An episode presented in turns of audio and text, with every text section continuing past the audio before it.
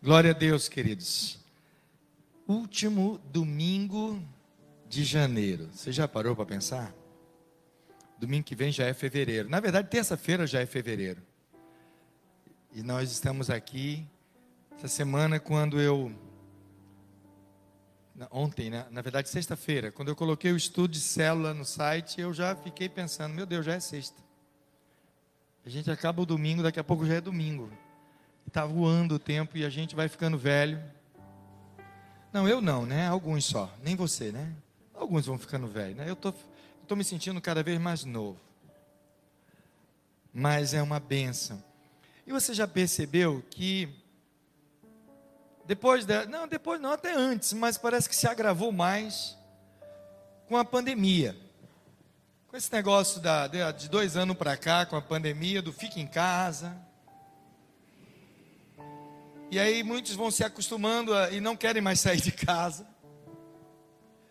E quando é acometido pelo Covid ou pela gripe, como agora tem sido esse surto aí de gripe, gosta de ficar de cama, e às vezes a gripe vai embora, o Covid vai embora, mas você não quer sair da cama. É tão bom a cama.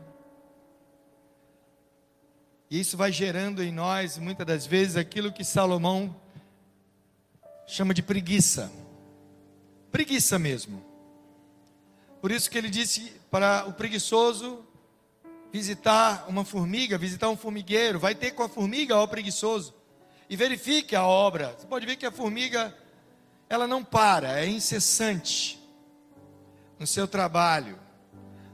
Um inseto sem inteligência, mas dotado de uma de um instinto de sobrevivência fantástico que onde você pensa que não tem formiga e quando basta cair um, alguma coisa doce, pouco tempo depois ali já se aglomeram, já tentam tirar todo aquele doce e levar para onde está o seu ninho.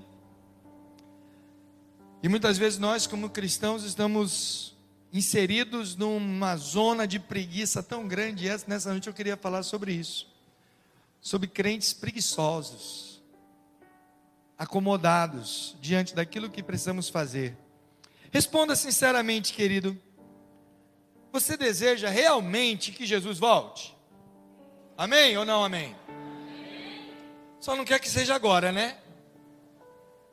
Muita gente quer que Jesus volte, mas diz: não, só não quero que seja hoje. Não quero que seja agora. Porque quando nós não fazemos nada em prol do reino, quando nós não anunciamos o Evangelho, quando nós desobedecemos ao ID de Mateus 28 e de Atos 1,8, nós simplesmente estamos tardando a volta de Cristo. Porque João vai dizer no capítulo 20 que depois do Evangelho ser anunciado a todas as nações, então Jesus vai voltar, então virá o fim. E quando eu pensei sobre esse assunto, o Senhor tocou no meu coração, eu me lembrei de um personagem bíblico, na verdade existem vários, mas um em particular sempre me chama a atenção como alguém que é o oposto do preguiçoso. E esse alguém é Neemias. E Neemias nos ensina lições fantásticas. Porque para a gente entender alguma coisa, e se é necessário entendermos para verificar se estamos, às vezes, inseridos naquela verdade, precisamos entender muitas vezes o oposto daquilo. E eu te convido a abrir a sua Bíblia em Neemias capítulo 1.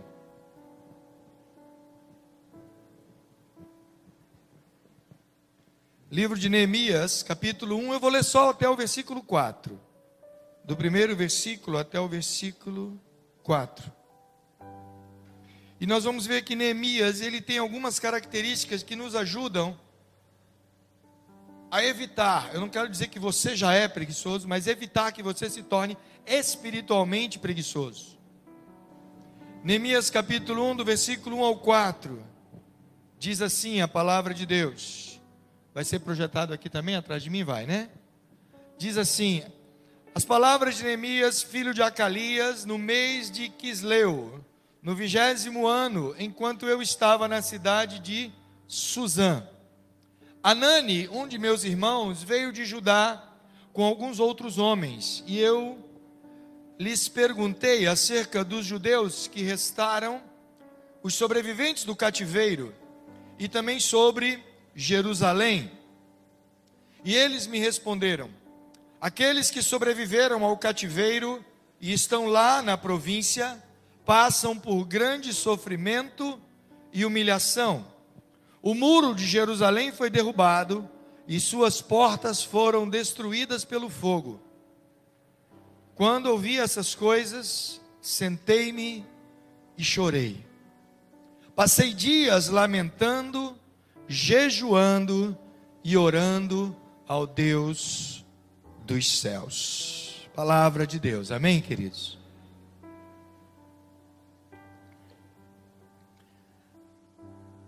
Queridos, esse período de Neemias é, é o período onde o povo começa a regressar para Jerusalém depois de 70 anos de cativeiro babilônico. Começa a regressar para Judá. Houve algumas algumas épocas de regresso, mas havia também o povo que tinha ficado lá. E quando Anani, como diz aqui o texto, volta de uma ida até Judá, Neemias quer saber dele. Neemias ele era copeiro do rei, estava ali na Babilônia aos cuidados, né, sob o domínio do rei Artaxerxes. E quando as informações sobre Judá, sobre Jerusalém chegam aos seus ouvidos, ele então sente a dor de saber que o que tinha acontecido na sua terra como estava desolada, como estava destruída. A sensibilidade ficou aguçada em Neemias, a ponto dele não conseguir mais deixar de, se, de não se incomodar com aquela realidade. Querido, às vezes nós começamos a vivenciar uma realidade no nosso dia a dia e aí eu trago para a nossa realidade hoje de, de que hoje já deveríamos estar vivendo uma pós-pandemia, mas parece que essa pandemia insiste. Eu estou até com vontade de mudar o nome, em vez de pandemia, ser uma politicamia, sei lá o que, né? Porque ela insiste em ficar, insiste em permanecer. O Covid não vai embora, nós temos que, vamos ter que aprender a conviver com ele nosso organismo vai ter que aprender a sobreviver a ele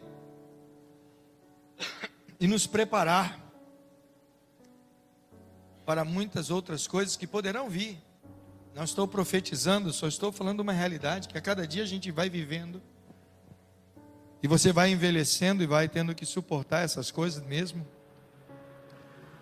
Mas a tendência nossa é nos acostumarmos, nos acomodarmos a essa realidade. Enquanto eu, com toda sinceridade, querida, eu não vejo a hora de parar de usar isso. Eu já ouvi pessoas dizer para mim que, ah, eu já me acostumei. Eu não, já, tive, já, vi, já vi pessoa me dizer que já que usa isso dentro de casa o tempo todo, que já se acostumou se acostumar a coisa ruim, pelo amor de Deus, gente. Neemias ele não, não conseguiu se acomodar, se acostumar àquela realidade.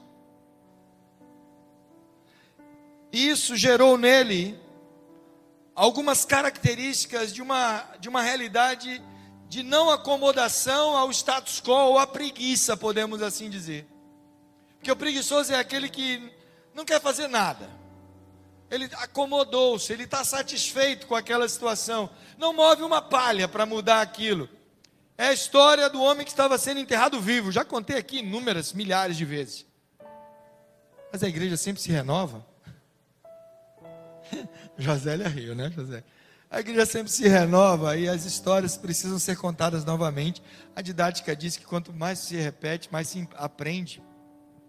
Lembra da história? Quem lembra dessa história do homem que ia ser enterrado vivo? Ah, como é que é pouca gente, está vendo? Quem não conhece ainda do arroz, história do arroz. Quem não conhece? Ah, então vou contar, é muita gente. Essa história fala, é a história de um preguiçoso, querido. Olhe para a pessoa que está do teu lado e diga assim: será que essa história é sua?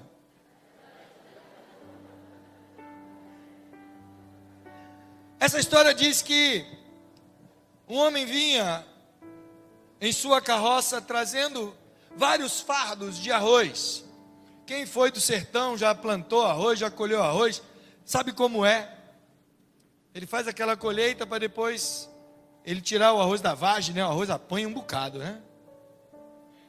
E ele vinha com os fardos, e quando ele percebeu, vinha em sua direção um homem dentro de uma rede, carregado por outros, para ser enterrado. E ele perguntou, ele parou do lado do cortejo fúnebre e perguntou de que aquele homem tinha morrido. E qual não foi o susto que ele percebeu que o homem estava vivo dentro da rede.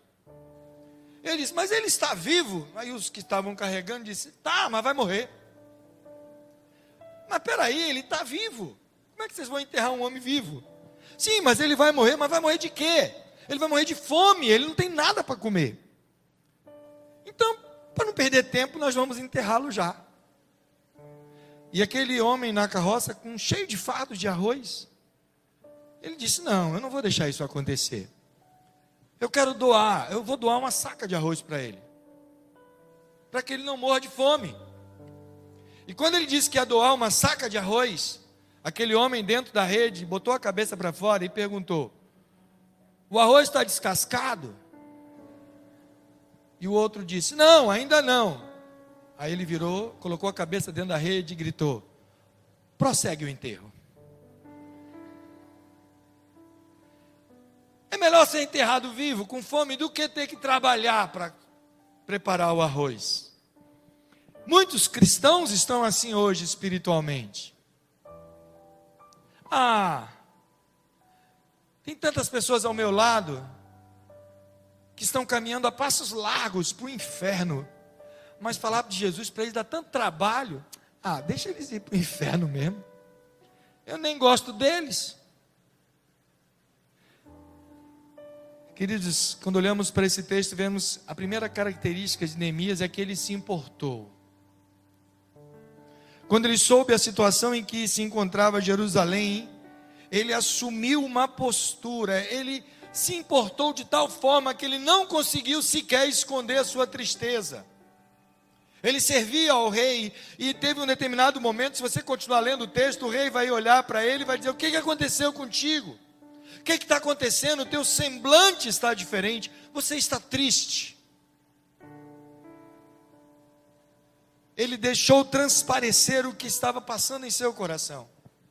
Ele estava incomodado, ele estava se importando com aquilo. Ele sabia que precisava fazer alguma coisa. Querido, vivemos uma época em que não dá para ser indiferente com o que está acontecendo. Não dá simplesmente para dizer, ah, não tem jeito. Não tem jeito, bispo. Eu vou fazer o quê? O que, que eu posso fazer para mudar essa situação? Querido, assuma pelo menos você uma postura. Faça algo. Se mexa, se importe, se incomode.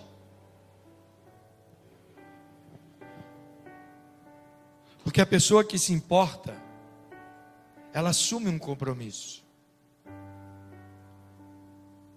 E ele tomou uma decisão. Talvez ele, como copeiro, ele não tinha poder de fazer nada. O que, que um copeiro vai fazer? Talvez você diga isso, mas o que, que eu posso fazer? Ele se comprometeu em clamar a Deus, em buscar o Senhor. Diz o texto, no versículo 4, que quando ele ouviu essas coisas, ele sentou-se e chorou. E passou dias lamentando, jejuando e orando a Deus. Qual foi a última vez que você jejuou por alguma coisa? Que você chorou por alguma coisa? Qual foi a última vez, querido, que a situação daqueles que estão caminhando para o inferno sem Cristo moveu o teu coração? Fez você se incomodar com eles? Ele se importou e se comprometeu. Talvez ele tenha pensado: eu não tenho poder de mudar a situação, mas uma coisa eu posso fazer: orar para aquele que tem poder para mudar a situação. Eu, comigo mesmo, eu com minhas próprias forças, eu não tenho poder, mas eu conheço alguém que tem. Eu não posso, mas eu posso falar e orar àquele que pode. Quando Deus levanta Josué para levar o povo de Israel, Josué não podia, mas Deus disse: Eu estou contigo. Eu estou contigo, eu vou te ajudar. Senhor, eu não posso, mas eu estou contigo. Jesus Cristo disse: Olha, o ide é pregar o evangelho a toda criatura, ensinando, batizando em nome do Pai, do Filho e do Espírito Santo. E quando essa responsabilidade pesou sobre os discípulos, ele disse: Mas eu estarei com vocês todos os dias até a consumação dos séculos. Em Atos 1,8 ele diz: Olha, vocês por si só não terão condições, fiquem em Jerusalém, até que do alto serão revestidos de poder. E aí então vocês serão minhas testemunhas em Jerusalém, Judéia e Samaria. Vocês, por vocês mesmos, vocês não podem. A igreja, por si só, ela não pode, mas só podemos porque a igreja é o corpo de Cristo, é a noiva de Cristo. É com Ele, querido. Durante séculos tentaram destruir a igreja, tentaram calar a igreja, mas cada vez que a igreja é mais perseguida, mais ela cresce, mais ela cresce. Tem tão louvor que fala sobre isso, vou cantar não, viu? Pensei que era o Everson. Ele já correu, né?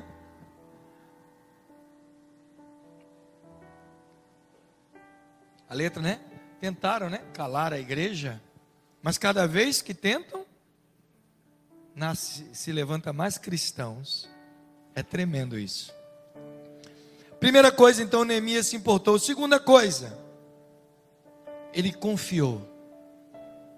Ele chorou, lamentou jejuou e falou com o pai e orou.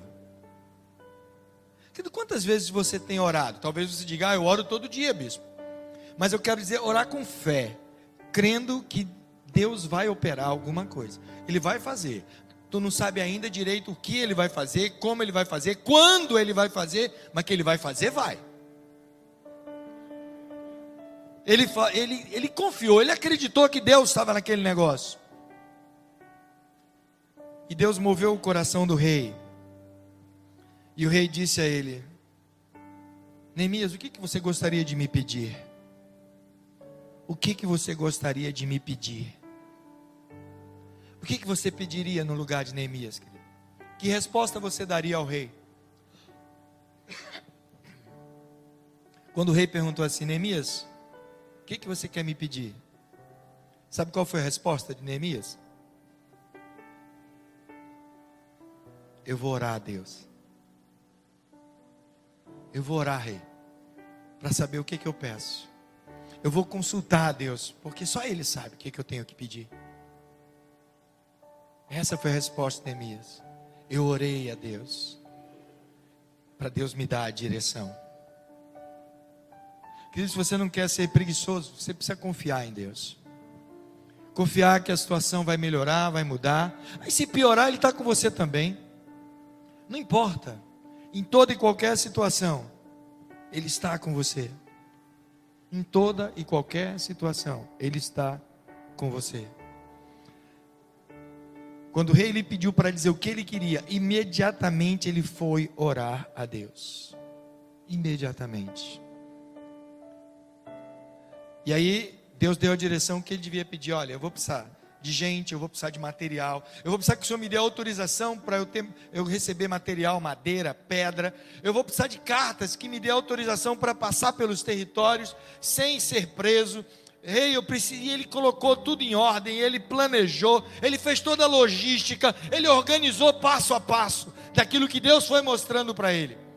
Querido, um copeiro, ele não sabia o que fazer antes. A primeira coisa que ele fez foi chorar, lamentar. Mas depois ele confiou e Deus deu a estratégia, Deus deu os passos, Deus deu o que ele tinha que fazer. E se você continuar lendo o livro de Neemias, você vai ver que tudo foi conforme a instrução que Deus foi dando, ele foi fazendo. Às vezes você não sabe o que fazer e aí simplesmente você para. Você diz: "Ah, eu não sei o que fazer, então eu não vou fazer nada". Essa é a pior atitude. Não sabe o que fazer? Ore ao Deus e peça: "Senhor, me dê a direção". Às vezes você não sabe nem qual é a direção. E às vezes nós quebramos a cara, muitas vezes vamos por aqui, não é certo, volta. Não tenha medo, querido, de tentar errar. Você tem que ter medo é de não tentar. Experimente. Confie. Não foi fácil para Neemias, mas ele confiou. Qual a experiência que Neemias tinha de reconstruir muros? Nenhuma. E não existia naquela época maquinários que hoje temos, tecnologia que temos hoje. O negócio era muito braçal. E você vai ver no, no livro que era fantástico, que eles estavam ali, era, teve que contar com as pessoas e ele fez, organizou, ele falou: olha, cada um vai lá e na, em frente você vai reconstruir o muro que vai estar em frente à casa que você vai estar vivendo. Aonde você estiver morando, você vai construir em frente à sua casa. Cada um vai ser responsável por um pedaço do muro. Eu fico imaginando que construção interessante. O muro não foi sendo levantado um pedacinho, não, foi cada pedaço para ser emendado. Que estratégia, que técnica. Com certeza ele não tinha nenhuma experiência para fazer isso. Mas Deus deu a estratégia. Qual a experiência? É interessante que todas as obras maravilhosas, extraordinárias, que é narrada na Bíblia, foram feitas por pessoas completamente inexperientes naquele ofício. Eu gosto muito daquela frase que diz que o engenheiro fez o Titanic, ele afundou. Um leigo construiu a arca de Noé e ela flutuou. E salvou os animais e a família de Noé, salvando a humanidade. Deus sempre pediu pessoas que. Quem era Gideão? Gideão não era guerreiro, querido. E Deus pega Gideão e diz: Você vai libertar o povo, Israel, dos midianitas.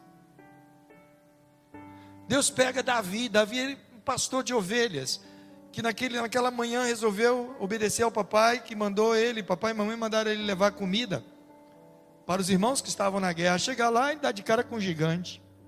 Davi era guerreiro? Não. Leigo, nenhuma experiência em guerra.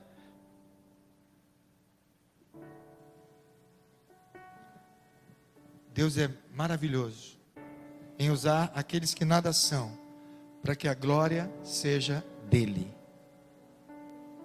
A glória é dele.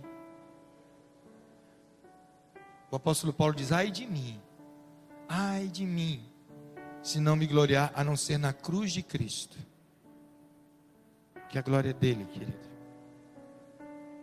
Eu acho interessante que, não só em relação ao, ao bispo, ou pastor da igreja, ou qualquer irmão da igreja, até qualquer um que está aqui, a pessoa diz assim: a sua igreja, não é isso mesmo? Onde fica a sua igreja? Como se a igreja pertencesse a mim ou a você. Não, a igreja é de Cristo. A igreja é dele. Porque se não for ele, para onde nós vamos? O que nós vamos fazer aqui? Eu não sei o que fazer se não for Jesus. E às vezes a gente dá dois passos para frente, um para trás, para corrigir o caminho. Mas precisamos confiar que Deus está nesse negócio. E a terceira coisa que eu quero destacar é que Neemias só embarcou nessa empreitada, nessa obra maravilhosa, porque o desejo de ver Jerusalém reedificada, de ver sua cidade reconstruída, o projeto o consumia. Querido, sabe quando é que você vai fazer aquilo que Deus estabeleceu para você fazer? Sabe quando é que você vai cumprir os planos de Deus para você? Sabe quando é que você vai obedecer a direção de Deus para a tua vida? Quando o projeto de Deus te consumir. Você precisa estar consumido pelo projeto de Deus. E o projeto de Deus é salvar a humanidade. Enquanto isso não arder no teu coração, qualquer coisa vai ser suficiente. Você vai se acomodar a qualquer coisa, qualquer coisa vai te satisfazer. A morte do ímpio não vai te incomodar.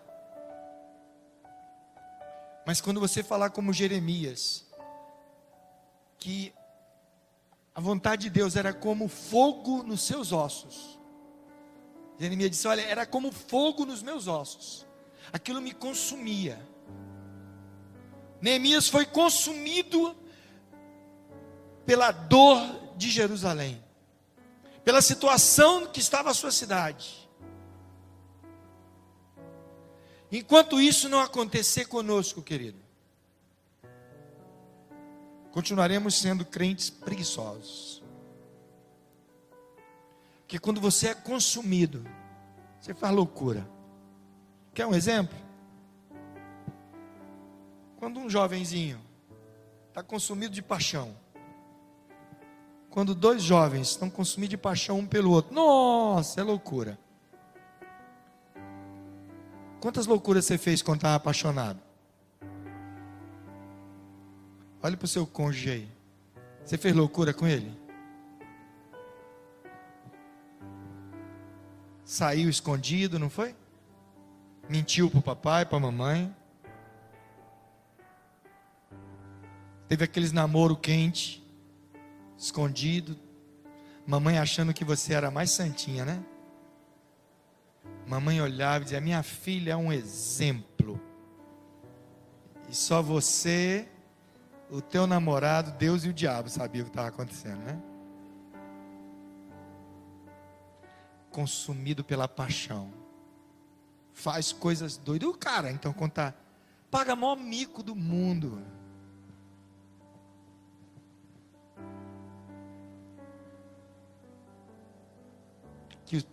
Que a vontade de Deus sobre a tua vida te consuma, querido. Que o amor de Deus te consuma que a paixão de Deus te consuma,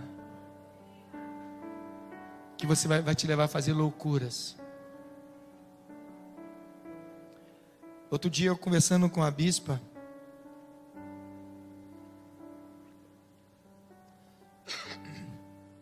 chegamos à conclusão que se Deus tivesse demorado mais um tempinho para chamar a gente para João Pessoa, a gente não tinha vindo. Sou sincero com vocês. Porque a decisão que nós tomamos foi movido por simples paixão. Foi loucura. Quando a gente pensa hoje, hoje, com a mentalidade mais madura, eu não faria o que eu fiz de forma alguma. Eu vim para cá, querido, um mês antes dela. Depois, eu já contei essa história, vocês já conhecem, né? Depois de ter vendido meu carro. Meu carro estava tão podre, não sei nem o que eu digo. Naquela época ninguém comprava carro zero, só rico. Eu fiquei feliz quando eu comprei meu primeiro carro. E meu carro, quando eu comprei, para mim era o melhor carro do mundo, o carro mais novo do mundo. Ele estava uma bala de zero. E ele já tinha 12 anos de idade. Meu carro já era um adolescente quando eu comprei ele. Comprei no ano de 90 e ele era do ano de 78. Quando eu vendi ele, eu vendi ele por uma passagem João Pessoa, Rio João Pessoa, pela aviação Itapemirim. O rapaz não me deu um centavo, ele me deu a passagem e uma gravata. Foi o valor do meu carro. E eu deixei a bispa na casa dos pais dela com Lucas, que ia fazer três anos de idade, com toda a nossa mobília, nossos pertences em caixas de papelão, para vir junto com os pais dela, eles iam vir de ônibus, e a mudança ia vir num caminhão que eu já tinha contratado, sem um centavo no bolso. Eu tinha uma promessa de Deus. O homem do caminhão cobrou 20 salários mínimos para trazer a mudança até aqui. E eu fiz um voto com Deus. Falei, Deus, se o Senhor quer que a gente vá para João Pessoa, eu preciso alugar minha casa e a casa do meu sogro para uma mesma pessoa. Cada casa vai ser alugada por um valor de um salário mínimo, serão dois salários mínimos as duas casas. Essa pessoa vai ter que fazer um contrato de cinco anos e vai ter que me dar um ano adiantado. Hoje eu olho assim e falei assim, que voto foi esse? E sabe o que, que aconteceu? Meu sogro encontrou uma pessoa que disse: Eu alugo as duas casas, faço um contrato de cinco anos e te dou um ano adiantado. E o caminhão chegou no dia que eu tinha marcado com ele e no dia que meu sogro tinha marcado com o homem. Só que o homem não aparecia.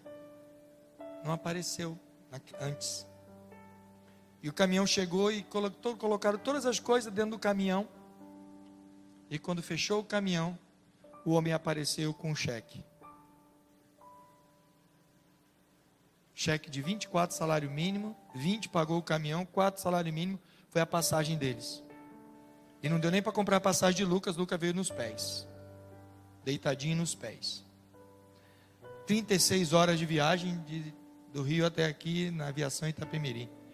40, 42, 36 não, 42 horas. 36 era até Recife. Não, até Alagoas, sei lá. 42 horas até aqui. Eu faria isso hoje? Nunca. Nunca. Mas sabe o que é isso? Paixão. Paixão. No dia que ela disse que ia chegar, o ônibus costumava chegar entre 6 e 7 horas da manhã. 5 horas da manhã eu me levantei Deixei na casa da minha irmã Josélia, Davi. A gente tinha feito uma vigília naquela noite. Com Socorro e Rogério. E fui a pé. Minha irmã morava ali na Rua das Trincheiras. Eu fui a pé, saí para ir a pé até a rodoviária. Quando eu chego ali na rua das, na, na João Machado, quem está parado na minha. O sinal fechou, quem parou no sinal? O ônibus que ela estava. Olhei para a janela, vi ela. Olhei para o motorista e falei assim: por favor, minha família está dentro do ônibus. É possível o senhor abrir a porta para eu entrar? Eu preciso ir com eles até a rodoviária. E o motorista olhou para mim e falou assim: tá bom. Abriu a porta e eu entrei. Fui até a rodoviária com eles. Na volta pegamos um táxi, não foi? E sei lá o que, que foi. Não tinha Uber, não existia Uber na época. Deve ter sido um táxi. E voltamos para a casa da minha irmã. A casa aqui já estava montada alugada também, sem um centavo no bolso, pela fé, paixão, paixão. Agora, o mérito é meu? É não. O mérito é de Deus que chamou um doido e uma doida, que estavam apaixonados por aquilo que Deus poderia fazer aqui no Valentina. Aí alguns dizem: se Deus me chamasse, eu faria tudo de novo. Faria não, querido. Hoje não, podia fazer naquela época. Hoje eu faria de outra forma, de outro jeito, porque eu creio que Deus hoje faria de outra forma. Neemias foi, querido. E sabe o que, que aconteceu? Os desafios vieram. Olha para a pessoa que está do lado e diga assim: ó, quando você se levantar para fazer a vontade de Deus, os desafios vão vir se levantou Sambalate, Tobias e Gesem contra aquela obra. Querido, por nove citações no livro de Neemias. Neemias, no capítulo 2, versículo 10, diz: Sambalate, o Eronita, Tobias, o oficial Amonita, ficaram muito irritados quando viram que havia gente interessada no bem dos israelitas. Capítulo 2, verso 19 Quando, porém, Sambalate, o Eronita, Tobias, o oficial Amonita, e Gesem, o árabe, souberam disso, zombaram de nós, desprezaram-nos e perguntaram: O que vocês estão fazendo?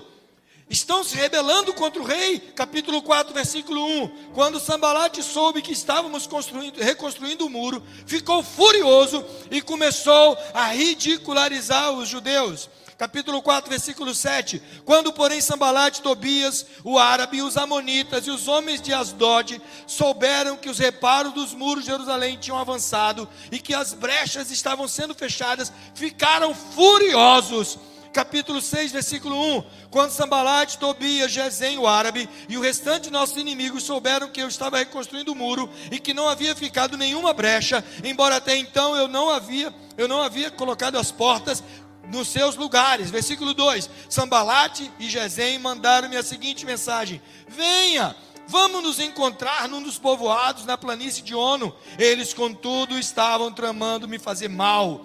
Versículo 5: Então, na quinta vez, Sambalate mandou-me um de seus homens de confiança com a mesma mensagem. Ele tinha na mão uma carta aberta. Versículo 12: Percebi que Deus não o tinha enviado e que ele tinha profetizado contra mim, porque Tobias e Sambalate tinham contratado ele. E versículo 14: Lembra-te do que fizeram Tobias e Sambalate, meu Deus. Lembra-te também da profetisa Noadia e do restante dos profetas que estão tentando me intimidar.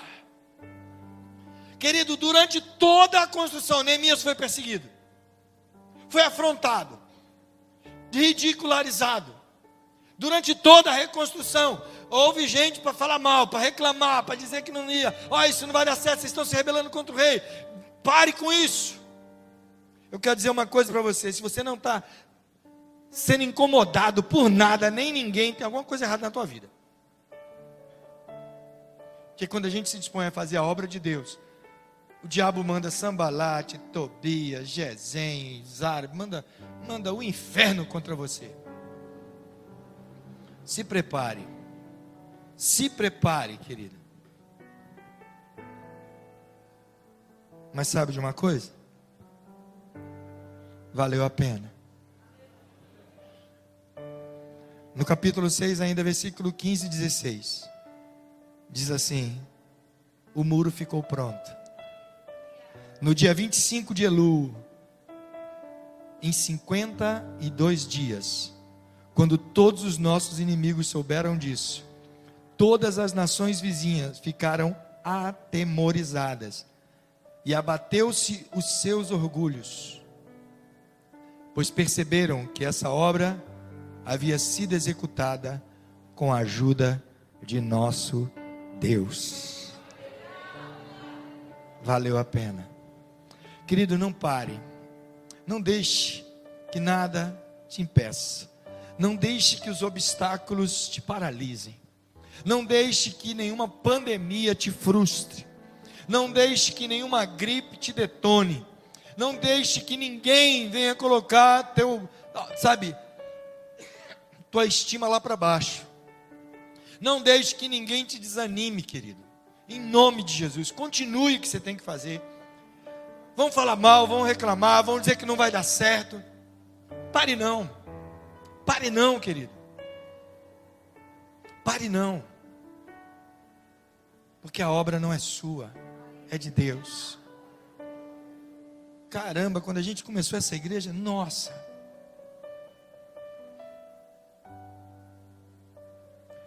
Foi dureza. Foi dureza. Não foi fácil. Porque se levantaram.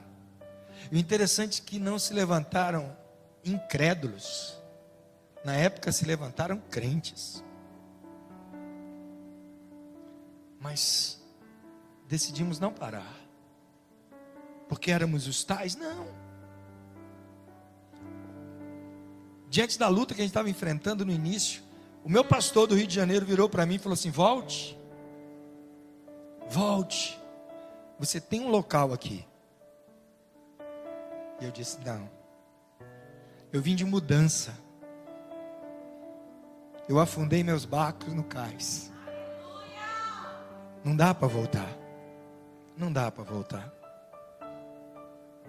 Ah, querido, quando você pegar a obra do Senhor para fazer, faça como o Gideão, queime as carroças, afunde os barcos no cais e diga, como Pedro disse para Jesus: Senhor, para quem iremos nós? Só tu tens a palavra de vida eterna.